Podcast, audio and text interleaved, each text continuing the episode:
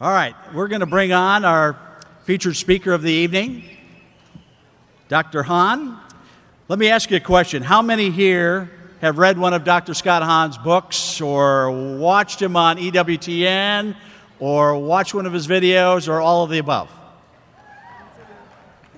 All right, good job. I remember several decades ago popping a small audio cassette into my old school tape player and listening to Dr. Hahn's conversion story.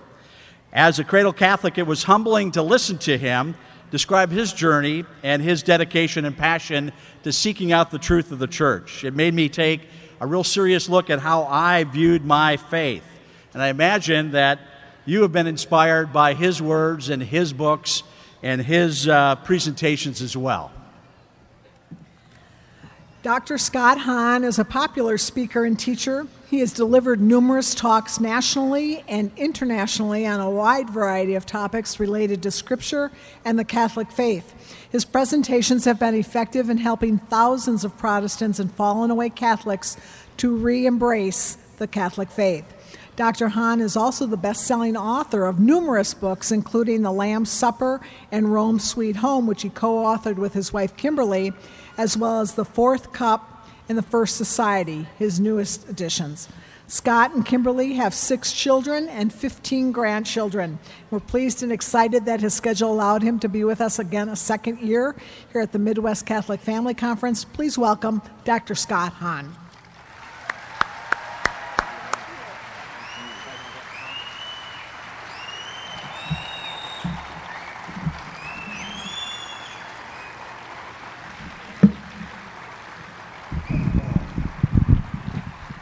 Well, thank you. Thank you, Clark. Thank you, Amy, for that introduction. It is always a treat for me to come back to Wichita. This month, Kimberly and I are going to celebrate our 39th wedding anniversary, but we recall 37 years ago, we lived here in Wichita in 1981 when I was a Protestant minister, a pastoral intern at Eastminster Presbyterian Church living on the Bradley farm, which I think is now Bradley Estate someplace. But it really is always a joy for me to come back. It's, a, it's kind of a homecoming of sorts. I'd like to begin with a reading of Scripture and then a prayer. I just finished a commentary on the book of Romans, which I worked on for many years. It's here. I hope you have an opportunity to look at it because it's that one book that Catholics often find Protestants weaponizing and using it to kind of go after us. Been there, done that, I know, because I used to always use Romans for Roman Catholics. But studying Romans is really what made me Roman Catholic about 10 or 15 years after this. But this one particular passage I think is really crucial. I'm 60.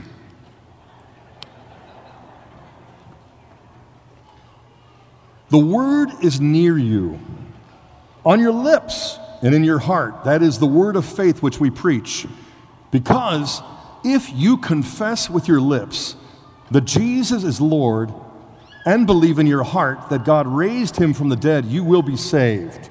For a man believes with his heart and so is justified, and he confesses with his lips and so is saved understand the connection between believing in our hearts, but at the same time standing up and professing with our lips.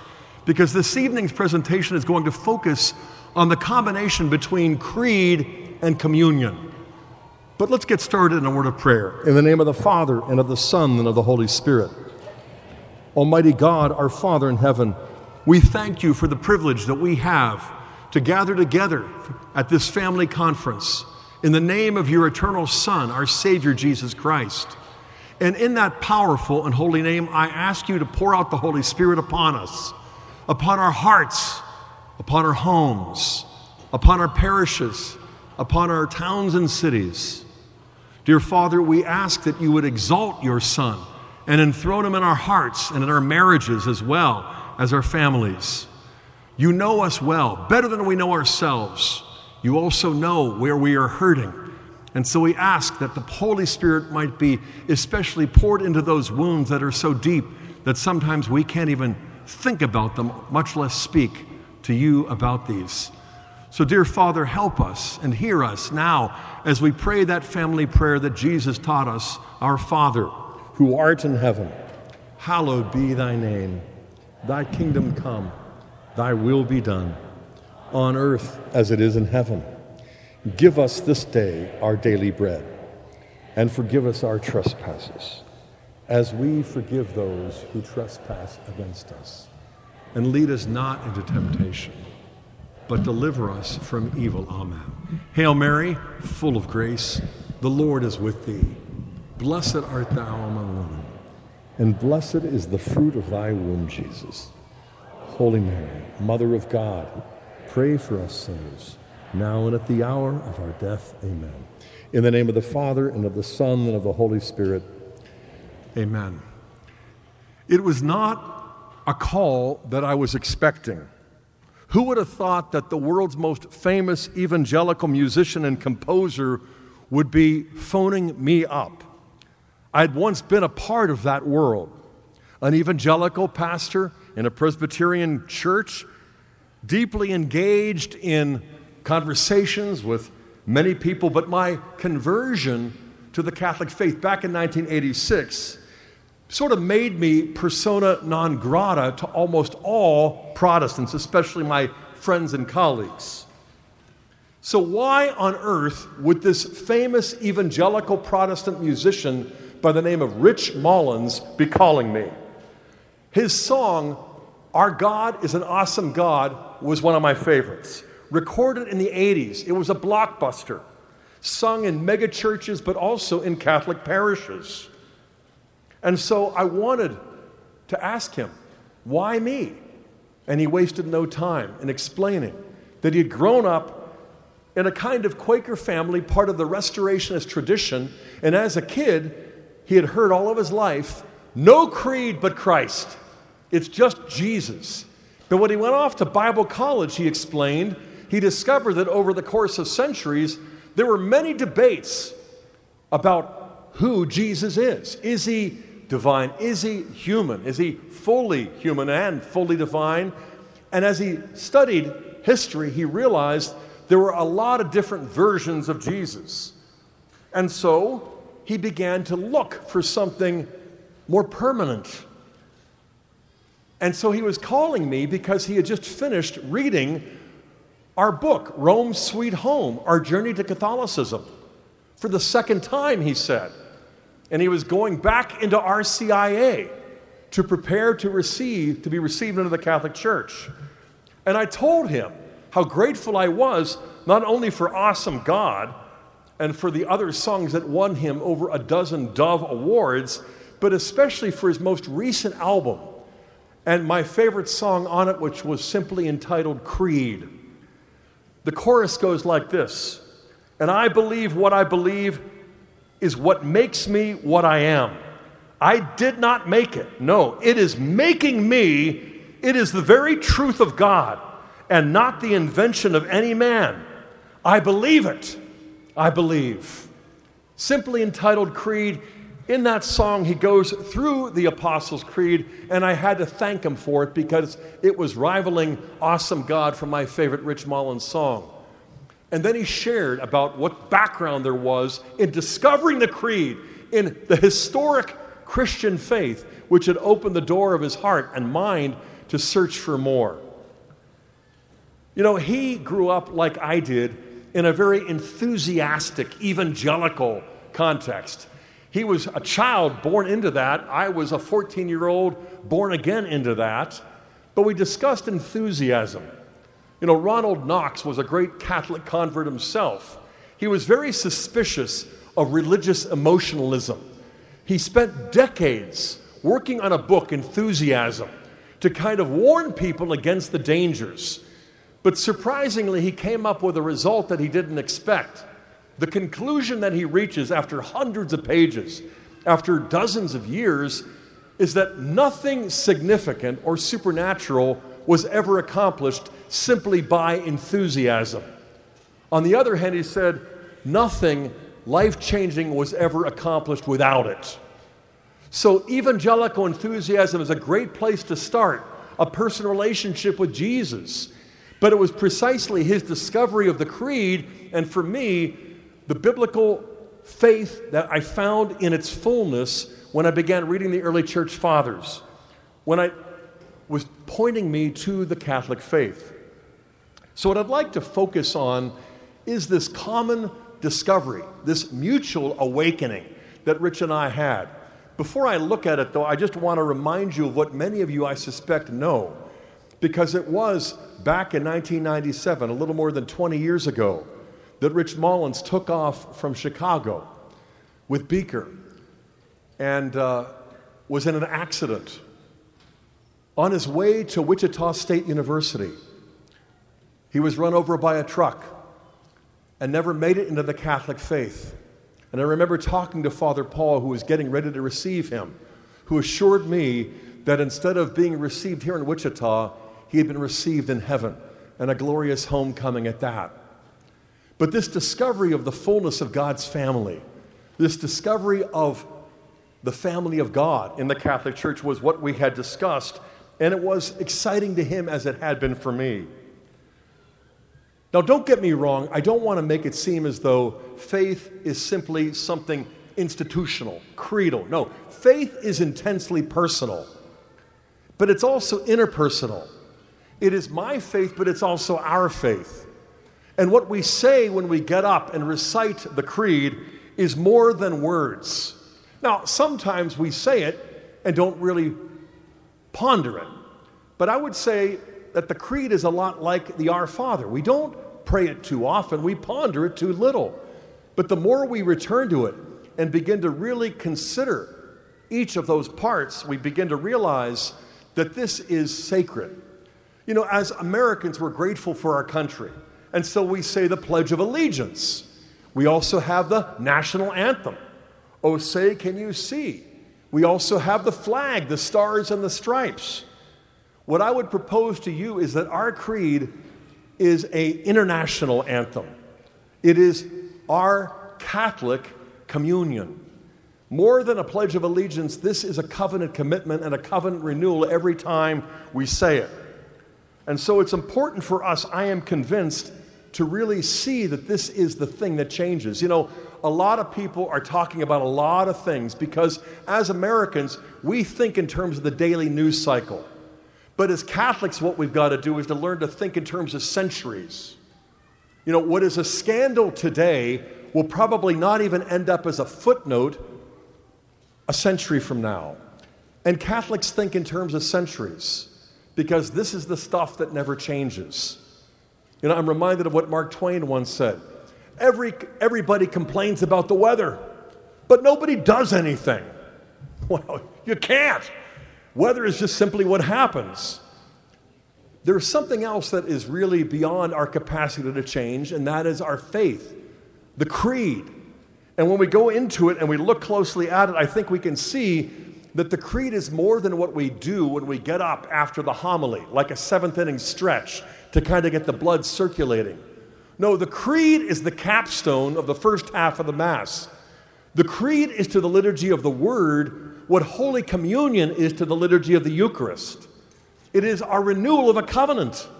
It is the hinge on which the entire Mass turns from the liturgy of the Word to the liturgy of the Eucharist.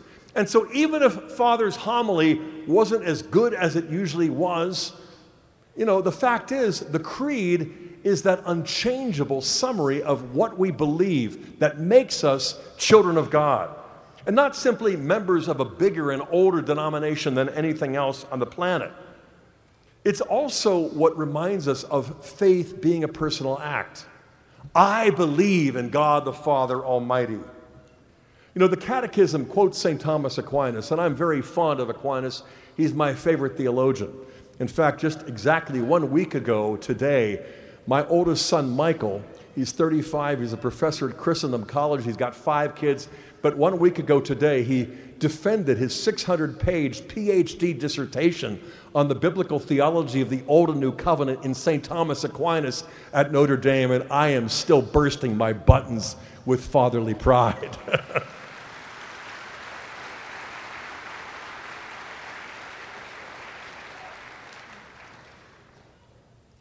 But St. Thomas Aquinas makes a point that is actually cited in the Catechism in paragraph 170.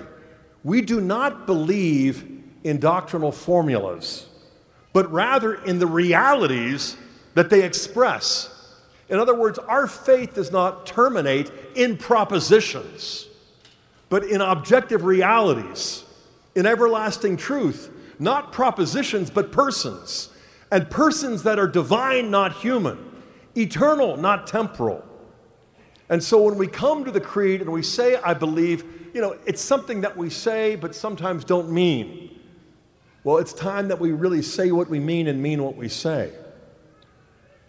Most of us don't remember what it was like when we had to learn the creed. You know, but that's true in most areas of life.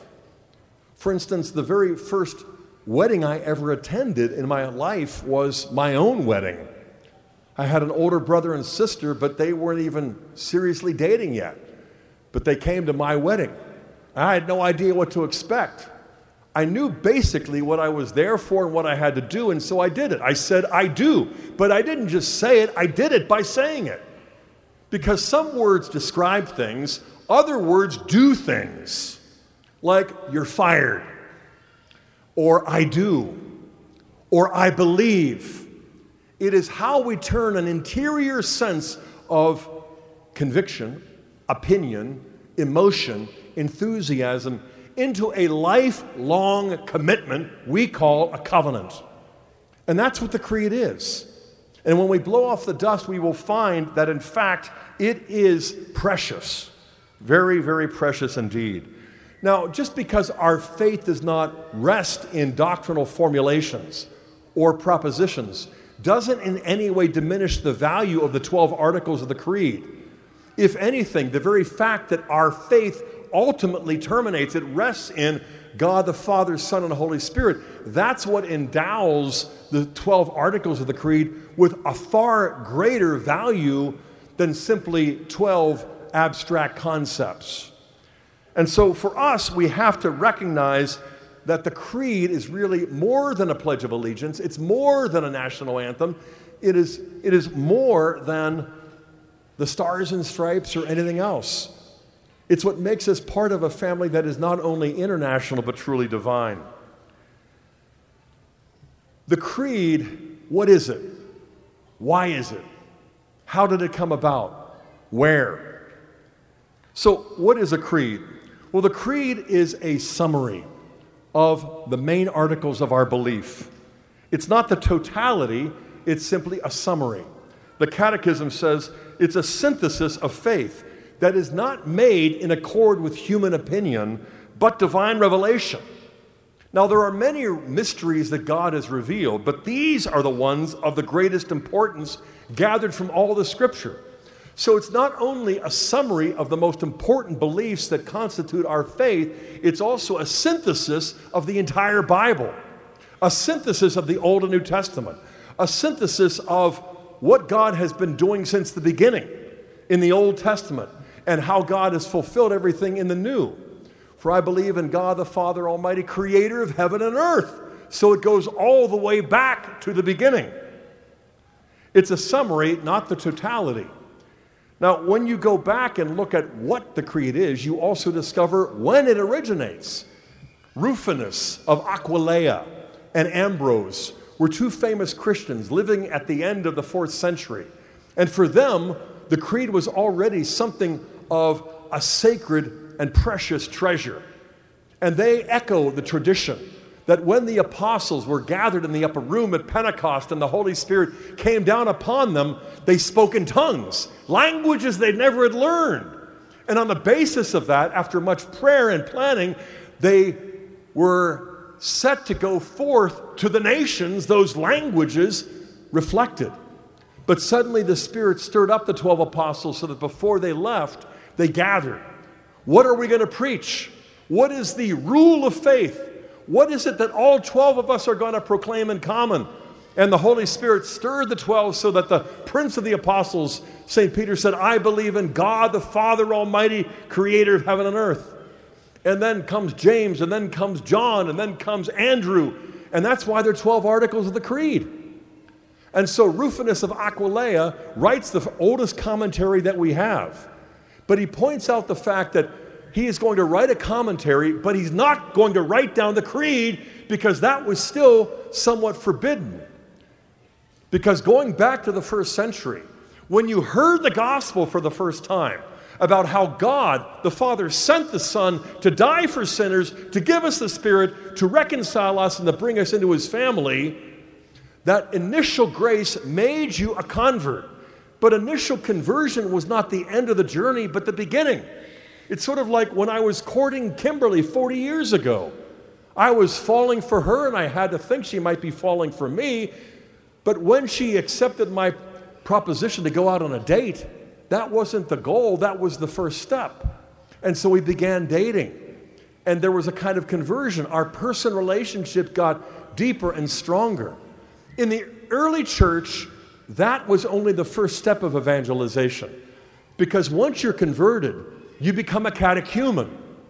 It's sort of like once we were really serious, we got engaged on January 23rd, 1979.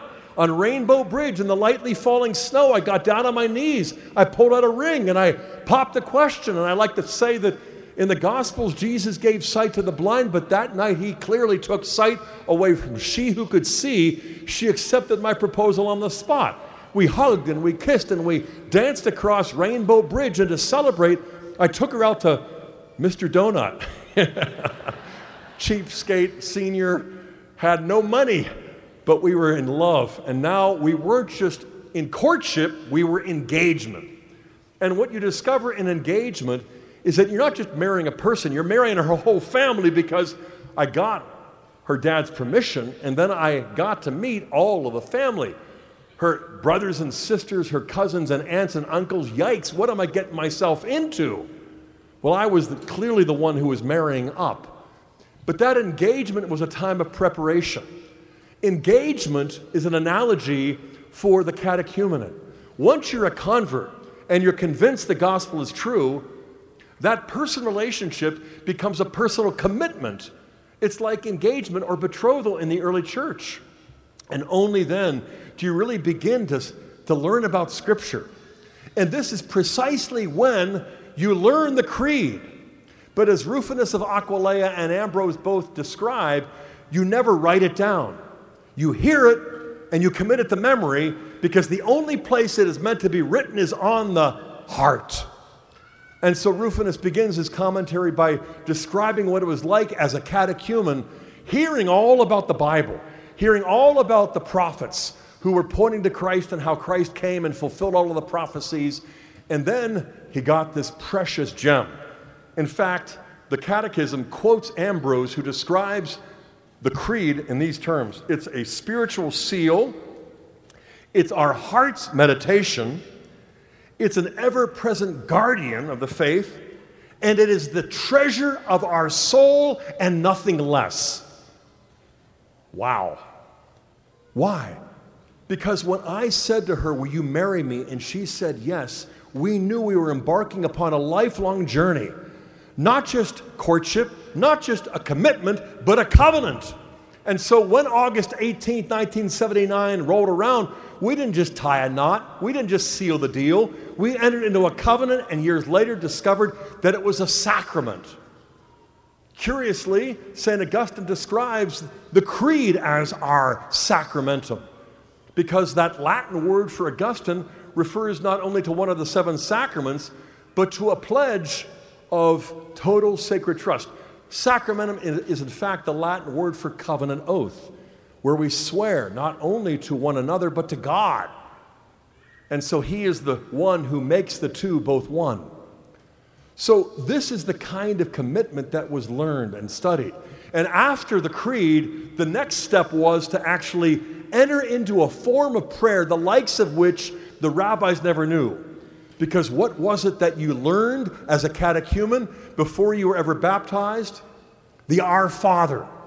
So you believed in God the Father Almighty, Then you learned to pray to God as our Father who art in heaven because you crossed the threshold on Easter Vigil when you got baptized in the name of the Father, the Son, and the Holy Spirit. So, going all the way back to the first century, the creed that consists of 12 articles, echoing the tradition of the 12 apostles, is divided up into three parts. But not really three parts. They identify the three divine persons the Father, the Son, and the Holy Spirit. Because catechumens were not taught about the sacraments. It wasn't until after you received the sacraments that you were supernaturalized and endowed with the power that you would need to understand that this is more than ritual. The sacraments are not what we primarily do for God, but what God does for us to make up for what we lack, to give us what we need to unveil the face of God to be our one true Father. So, this tradition that has lasted 2,000 years is not something that seems timely to many folks, but it is timeless. And so it's going to endure beyond the daily news cycle.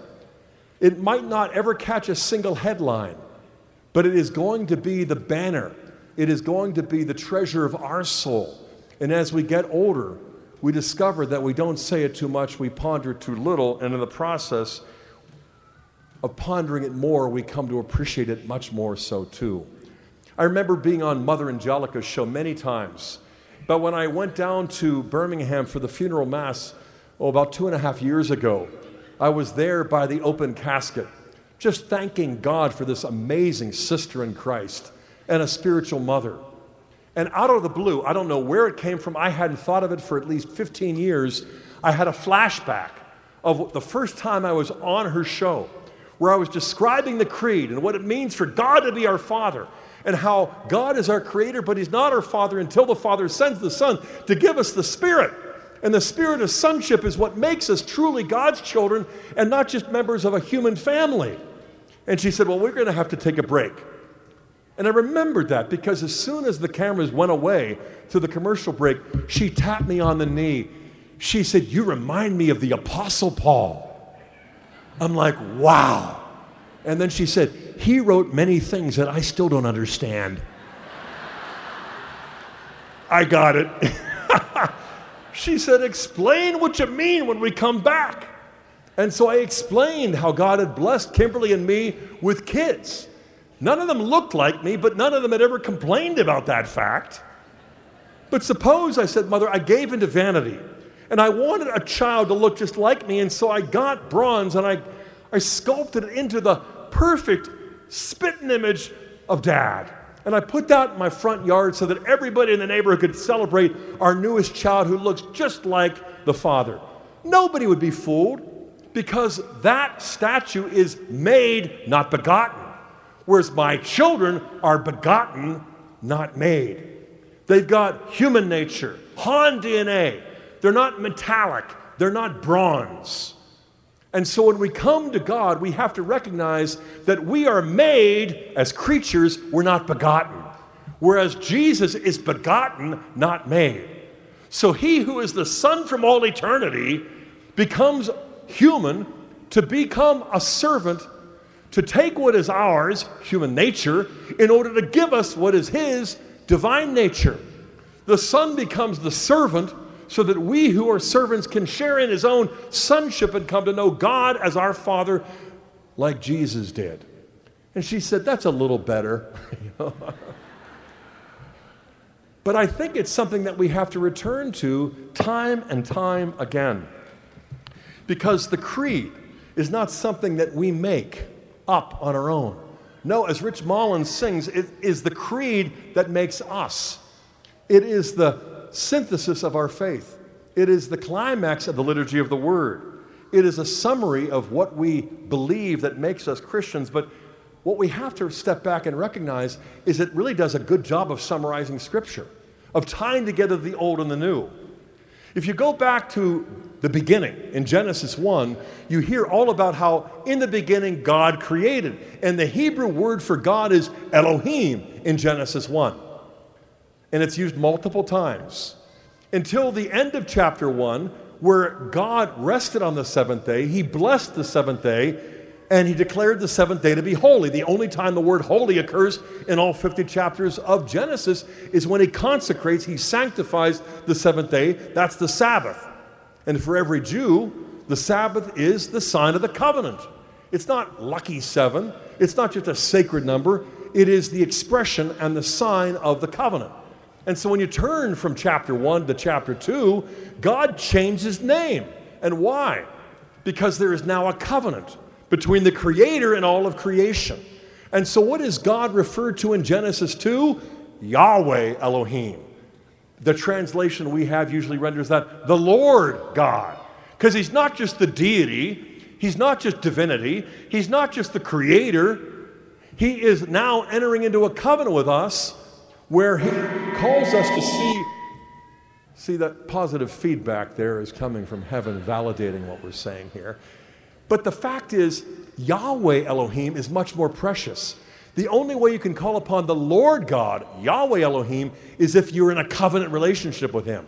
And so, Israelites were so grateful for the privilege of calling upon God, not just as Elohim, deity, not just El or Al, that's where we get Allah. It's the word for God, but the Lord God, who's now in a covenant with us. And as you read through the Old Testament and hear all of the promises and all of the prophecies that Christ comes to fulfill, you discover what the rabbis did. They counted up the number of times Elohim occurs. Slightly more than 2,600 occurrences of Elohim in the Hebrew Bible.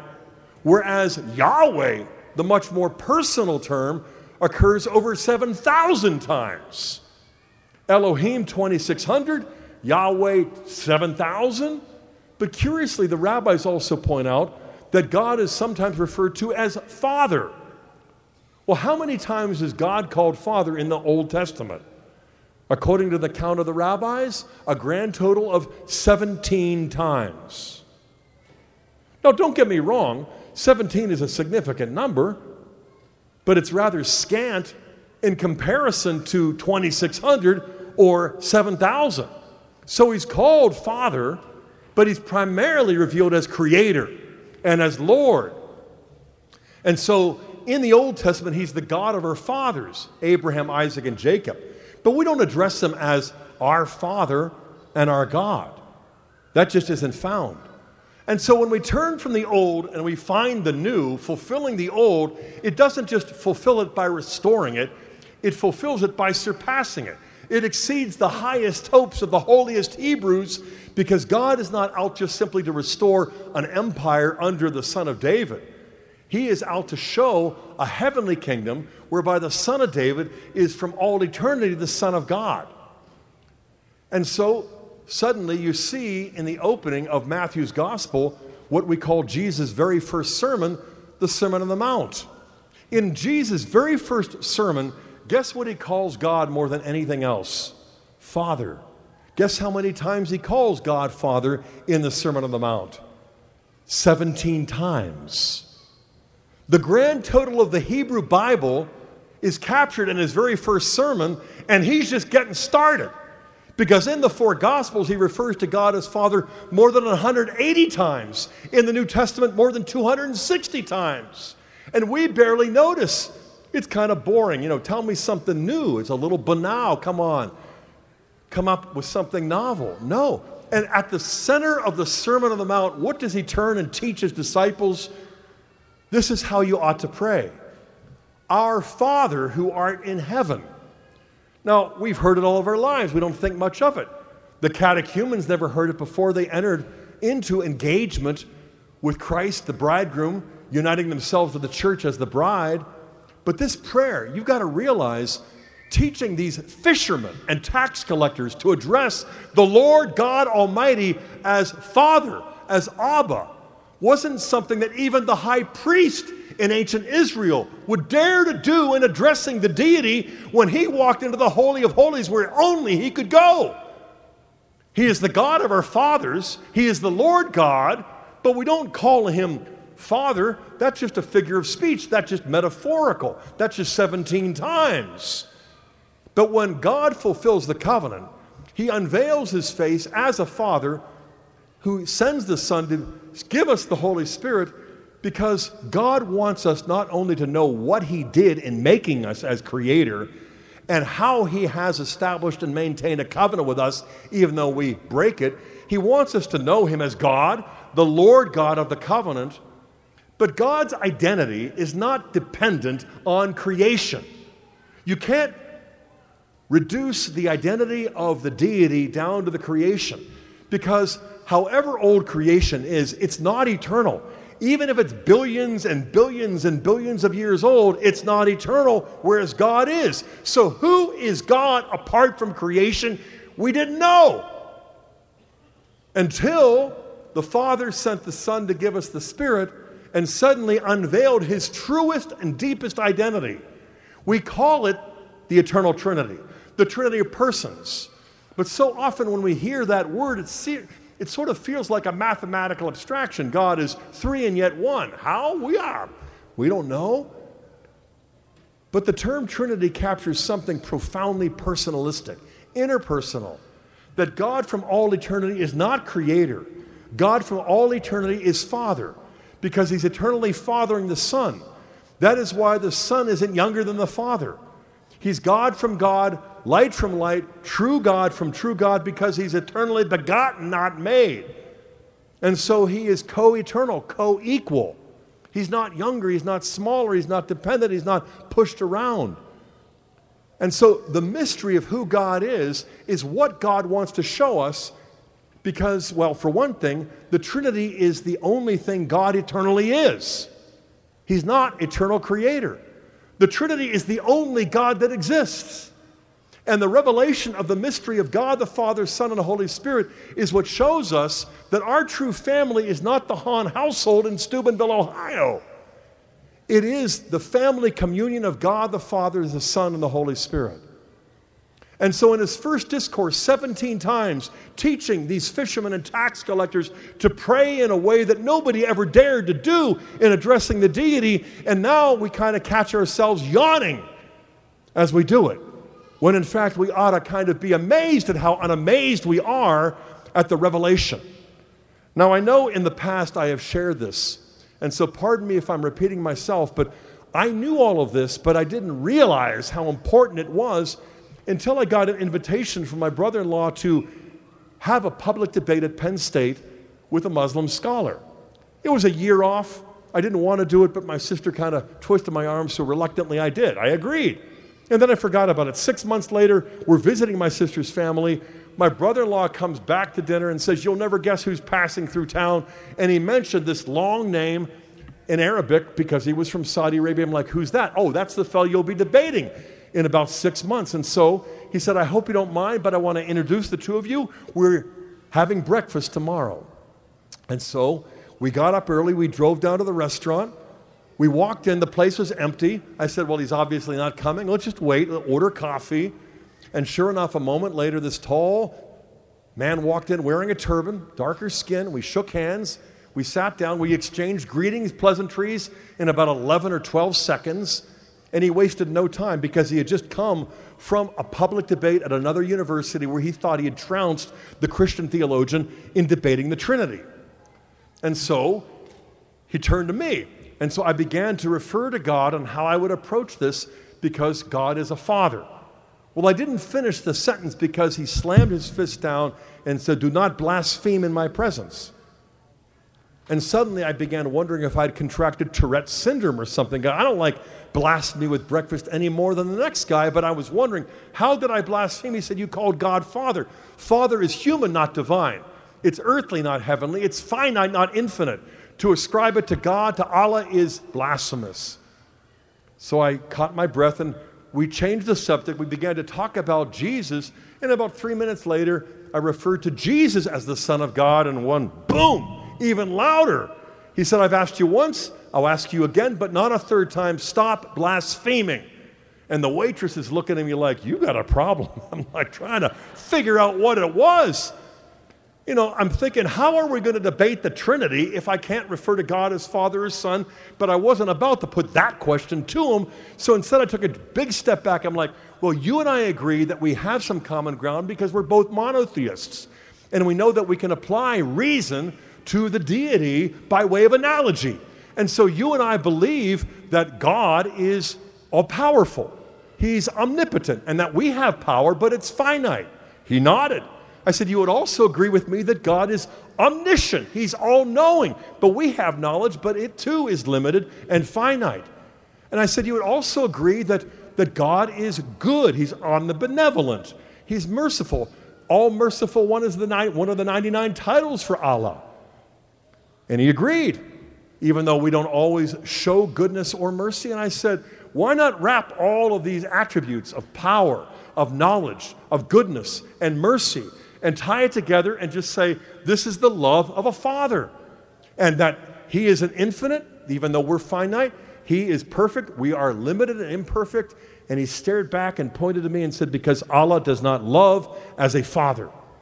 And he went on to explain how he just finished a doctorate at Temple University. I congratulated him because I knew what was involved in finishing a PhD. He said, No, that's not my point. I got a postdoctoral fellowship at the State University in New York, but I have to move, and I've had an apartment where just for some fun, I owned a dog.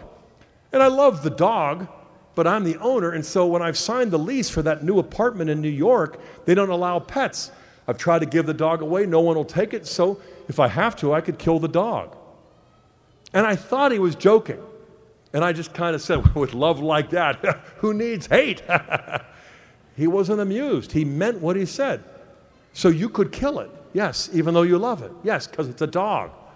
And I swallowed hard because I realized that's not the love of Abba Father. The love of Allah is a master slave relationship. And as uncomfortable as that made me feel, I realized that he was being precise in describing Islamic theology, that that is the vision of God that I found when I was studying the sources. So we tried to begin again. And I must have gone about three or four minutes, but I don't remember exactly what I said because the third time he not only pounded the fist even louder and harder, he stood up and I said, and he said, I, have asked you once, twice, but not a third time. And that was the last thing he said. He stormed out of the restaurant. And it was stunned silence with two or three customers looking at me like, What did you say? You know, I couldn't even remember it. The waitress came over and asked if we were ready to order breakfast. Bill and I had lost our appetites. We paid for the coffee, and in stunned silence, we walked out into his little Honda where we sat there for about five minutes of total quiet. And then Bill, my Baptist brother in law, turned to me and said, I don't think I've ever realized what it means to be able to say, Our Father who art in heaven. And I said, Bill, I believe in God the Father Almighty and in Jesus Christ, his only Son, our Lord. He said, Scott, Glory be to the Father and to the Son and the Holy Spirit. And he started up the car. We drove home. It took an outsider to show us what we had taken for granted for so many years, even though we were inside the family of God. What difference does it make if it's God or the Lord God or Father? You know, three ways of saying the same thing, not even close. There is an intimacy here that God desires that goes beyond knowing Him as, cre- as Creator knowing Him as Lord. He wants us to come to know Him as Abba, Father, which is why He sent the Son and why we believe in the Holy Spirit, the communion of saints. But what else? We believe in the Holy Spirit, the Holy Catholic Church. Because the church is not a man made institution, it is the family that God is fathering, it is the kingdom and the body of the Son, it is the temple of the Holy Spirit. And none of this is figurative or metaphorical, it is real and metaphysical. God is from all eternity a Trinity, and a Trinity is a human formula that we use to capture the eternal communion of love, life giving love, whereby the Father eternally fathers the Son, and the Son eternally images the Father by loving the Father with the same love by which the Father fathers the Son. And what do we call the love of the Father for the Son and the love of the Son for the Father? It's not a what, it's a who because the Holy Spirit is more than a force, it has a face. It's more than a power, it's the third person. This is what makes us Christians. This is what makes us Catholic Christians. This is what makes us get up and say the creed because we are renewing not a contract with an employer, but a covenant with Abba Father in a way that surpasses anything in the old. The God and Father of Jesus Christ, no longer the God of our fathers, Abraham, Isaac, and Jacob all of this happens when we move from the old to the new, And yet, so much of this doesn't strike us as being all that significant. I am here to say it is. Now, you might say, well, wait a second, in our culture, this just won't fly. Why? Because father, oh boy, you know, that term is just so politically incorrect. And there is something out there that is really antithetical, opposed to it. I was just reading recently a Protestant feminist theologian at Princeton by the name of Professor Ellen Charry. And Professor Charry was saying that what we see all around us can be best described as paterphobia, an irrational fear of fatherhood. It's changed our hymns, she said. It's changed our prayers. It's changed the way we relate to God. Is it more personal to address a Lord than a father? And then she said, What are we doing to our daughters by effacing the notion that fatherhood can be loving, it can be merciful, it can be kind and gentle? She's saying, as a feminist, let's rethink this. I'm reminded of what Chesterton once said that modern men and women don't know what they're doing because they don't know what they're undoing. We don't want to undo the creed. We don't even want to place it in brackets and just say, well, you know, that's a sort of relic that we pull out, blow off the dust, and then recite it, and then put it back week after week. This shows us who we are as Catholic Christians. This shows us what, why God made the world, why He sent the Son, why He gives us the Holy Spirit.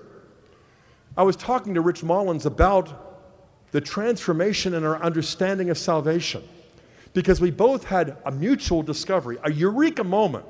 For us as Protestants, being saved always meant being saved from sin, being saved from judgment, damnation, hellfire. And if that's all salvation was, believe you me, that's good news to be saved from hell. But what Catholics ought to learn from the creed is that it's not primarily what we're saved from, it's what we're saved for. We're saved by the Father, Son, and the Holy Spirit so that through the Holy Spirit, we become children of God and enter into communion with God the Father and a love that we can't even imagine. God loves me and you more than we love ourselves and our loved ones. He also knows us better than we'll ever know ourselves. And He wants much more for us than we are willing to settle for.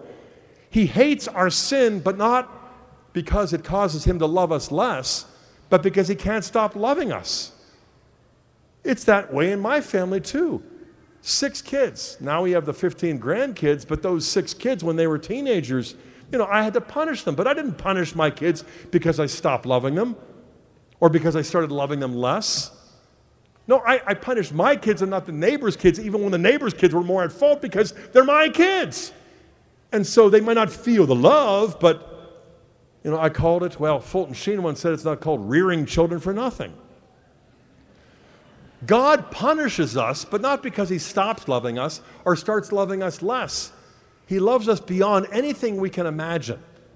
And He wants us to come to know that. He's given us all fathers so that we can come to know Him for who He is. But He's given us all fathers who have flaws, who have failed us. I mean, except for my six kids.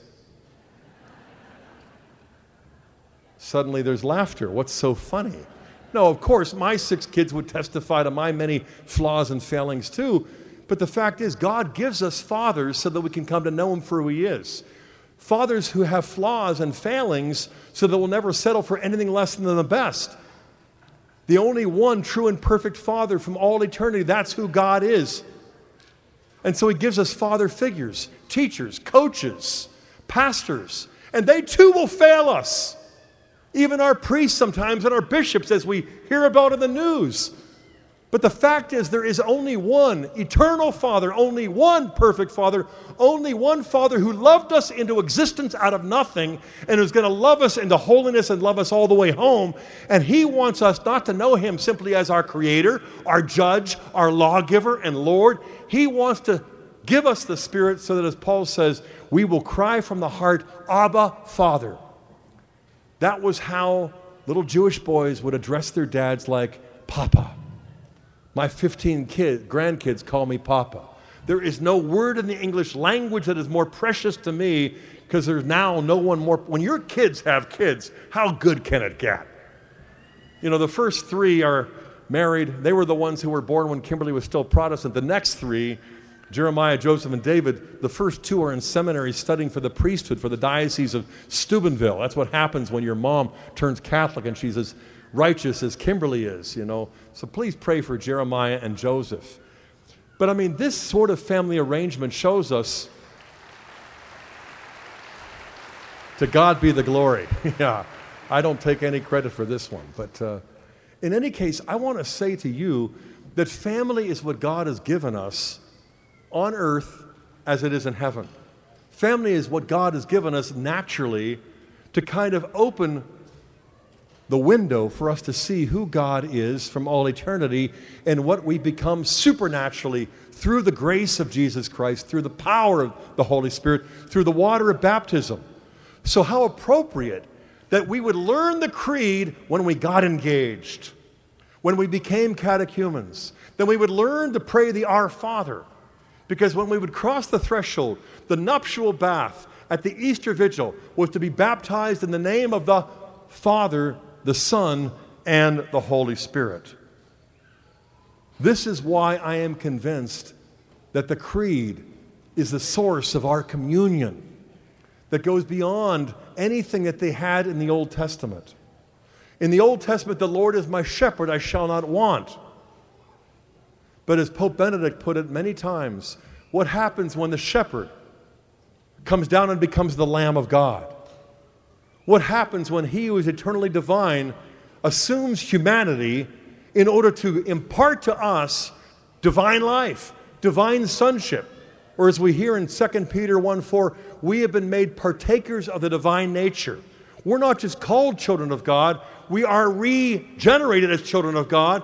So, in a billion years from now, we will be children of God, the Father, Son, and Holy Spirit, and almost forget that I was a child of Fred and Molly Lujan for 70 or 80 years at most. We don't want the finite tail to wag the infinite dog. I mean, God alone is why we were made. But we've been given families. And I, again, I, I know I, I might have shared this because it's like my favorite experience in all of my life. Kimberly was pregnant almost nine and a half months with our firstborn. Over 33 hours of labor, she wasn't even four and a half centimeters. I was falling asleep. I was supposed to help her breathe, the Lamaze method. I got jostled awake and I said, I'm sorry, honey, and I'm looking at the anesthesiologist. I don't mean you, honey. I mean, he's like, we had to take her away for an emergency C section. And I'm like, what? Just a minute ago, you were fast asleep. We couldn't ask. It's just an emergency. So I got up. I raced down the hall into the ER where they were, she was strapped on a gurney cruciform and they were prepping her as quickly as possible. And I went over to her side and I apologized for falling asleep. She said, I understand. And I just said, No, I'll be with you from now on. Can I pray? She said, Please do. And so I did. And after the prayer, I offered her words of comfort and consolation and gratitude for the sacrifice. And then I made a huge mistake. I, I stood up and I looked over the sheet when I tell my wife I love your guts, I know what I am talking about. I saw every major organ like seven inches away.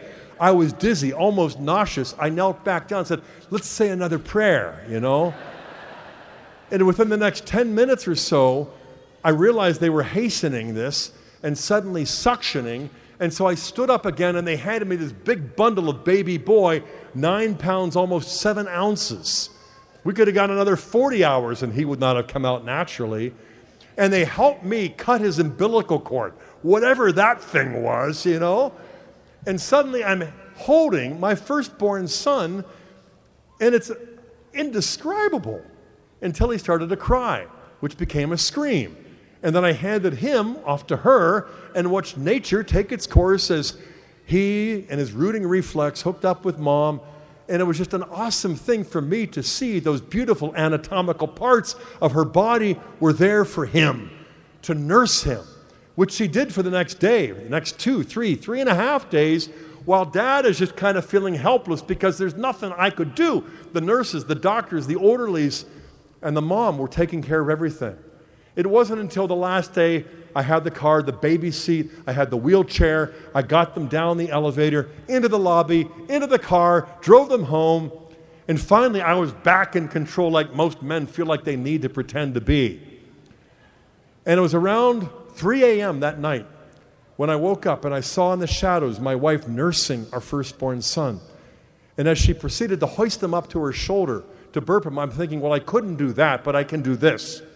So I said, Why don't I burp him and just you go back to sleep? And she just heaved a sigh of relief, handed him to me, and fell into bed and fell fast asleep while I am walking down the hall into the baby room. The moonlight is streaming through the windows, and I begin to burp my boy, just like I'd seen her do.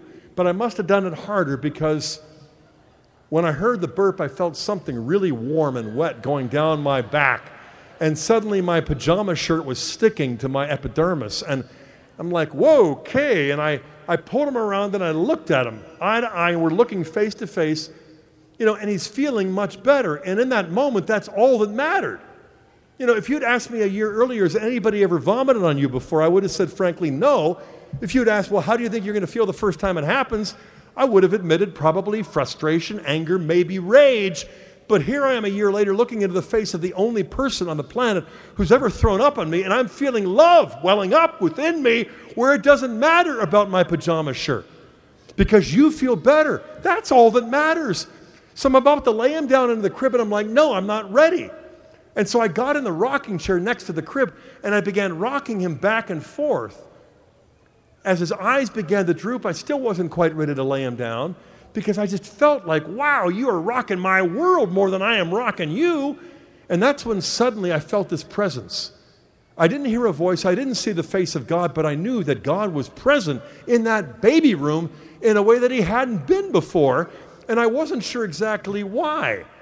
And, and as it's just, I'm, I'm like, you're here. And I, I didn't hear a voice, but I felt like He was saying to me, You see how much you love your child.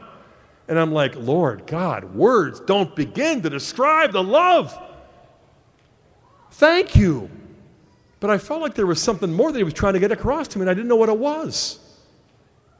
And then I felt like he was saying, Do you think it's possible for you to love your child more than I love my children? And I knew at once. Theologically, that's totally absurd. You're the eternal father. I'm a first time dad. I can't possibly love my child more than you love your children. I mean, why would you even ask? And then I realized why he was asking. It wasn't a theological pop quiz at 3 a.m. He was trying to show me how much he loves me in a way that I could never believe before. And I'm like, wait a minute. You mean you love me like this, only more? And all I could think of was the countless times that I had vomited on God, figuratively speaking, through all of my sinful and selfish behavior, assuming that He loved me less and less. And I realized, no, my goodness and virtue is not what God is not what causes God to love me. God's love is what causes me to exist and to grow in whatever virtues I achieve. To him be the glory. And I rocked and rocked until he was fast asleep because God was now using him to rock my world. I laid him down. I couldn't wait to tell Kimberly the next morning. You'll never believe what happened last night when you handed him off and I burped him and he threw up on me. And I, I didn't want to lay him down because I was rocking him in the chair and I began to feel like God was asking me, Do you see how much you love him? And I was saying, Kimberly, he loves us even more than we love Michael. And there's just no way I ever realized that before. And she's like, Oh, that's nice. I'm like, Nice. That is radical. That is revolutionary. I mean, I knew that was true, but I never experienced that truth. And I'll be honest, it's happened with all six kids. And when our kids have their kids, to see the wonder of life, life giving love. Just last week, we celebrated the 50th anniversary of one of the most courageous prophecies ever uttered by an occupant of the chair of St. Peter. And that is Humanae Vitae, by soon to be canonized Blessed Paul VI, who will be made a saint in October of this year. Thanks be to God. God wants to show us a love that goes beyond our wildest dreams, that He has not for us, but for you and for me and for our loved ones. And He's given us marriage so that there's a kind of love that is unique. It's unlike the love between siblings. It's the, unlike the love between neighbors. It's unlike the love between parents and their children because only in marriage do the two become one, and the one they become is so real that nine months later we had to come up with a name Michael. Because that little infant was the incarnation of our oneness, and we became three in one, like a triunity. And God wants us to lay hold of this precious treasure called the creed because He wants to. Lo- he wants to lay hold of us individually, but He also wants to lay hold of our families and our parishes and transform those into extended spiritual families and our dioceses into divine tribes. This is who we are as Catholics. This is why we're here in Wichita, here for the family conference that's not merely human but divine. Let's go to our Lord now and ask Him to give us what He wants to give us even more than we want Him to. In the name of the Father, and of the Son, and of the Holy Spirit. Amen. Almighty God, our Father in heaven, we thank you once again for the gift of Jesus, your eternal Son, and for the grace of conversion. Not only conversion in the past, when we were infants reborn in the waters of baptism, not only the grace of conversion that awakened us as adults to the beauty of the faith, but the grace of conversion that came to us today and will return to us tomorrow so that we continue, continue growing, taking up our cross each new day with your help. Lord, we believe not in the name of powers or propositions, but in these three divine persons who you are from all eternity. We long to go to heaven not just to see the Trinity, Lord, because you have shown to us that the Holy Trinity, who you are, is heaven. It is our home, and it's the only thing for which we were made. Abba, Father, in the name of Jesus, we ask you to help us to grow up in virtue, in sanctity, and in love, and to hear us as we pray, Our Father, who art in heaven, hallowed be thy name. Thy kingdom come, thy will be done, on earth as it is in heaven. Give us this day our daily bread, and forgive us our trespasses as we forgive those who trespass against us. And lead us not into temptation, but deliver us from evil. Amen. I believe in God the Father Almighty, creator of heaven and earth, and in Jesus Christ, his only Son, our Lord, who was conceived by the Holy Spirit, born of the Virgin Mary, suffered, died, crucified on the third day in hell. On the third day, he rose again from the dead. He ascended into heaven and is seated at the right hand of God, the Father Almighty. From thence he shall come to judge the living and the dead. I believe in the Holy Spirit, the Holy Catholic Church, the communion of saints, the forgiveness of sins, the resurrection of the body, and the life everlasting.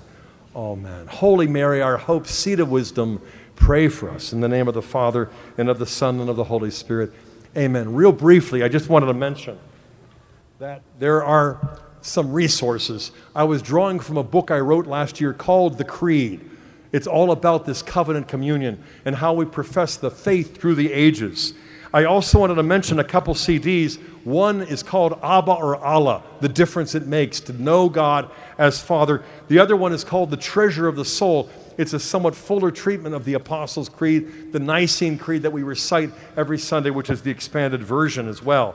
I wanted to mention, too, the commentary that I referenced earlier on the book of Romans that just came out a, a few months ago, just in time for the 500th anniversary of the Protestant Reformation. I also wanted to mention that tomorrow morning I'll be sharing two talks.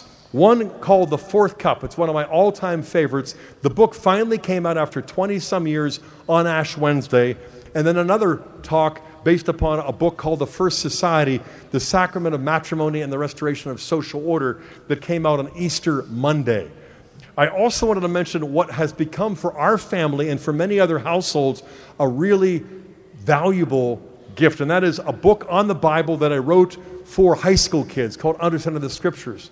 The publisher transformed this book, Understanding the Scriptures, into the most beautiful book with maps, charts, beautiful sacred art and so many of our kids, so many times, have just continually worked through it again and again. And so I really encourage you to take advantage of all the resources that are available there. I'm going to be down at the, the St. Paul Center table to sign books. You might want to get some of these before the rush tomorrow. But I want to say this from the bottom of my heart. It is a singular privilege to be able to share with you, my brothers and sisters. And so I, all I ask is that you would please pray for us, that we would live out this covenant in faithfulness and in truth. God bless you.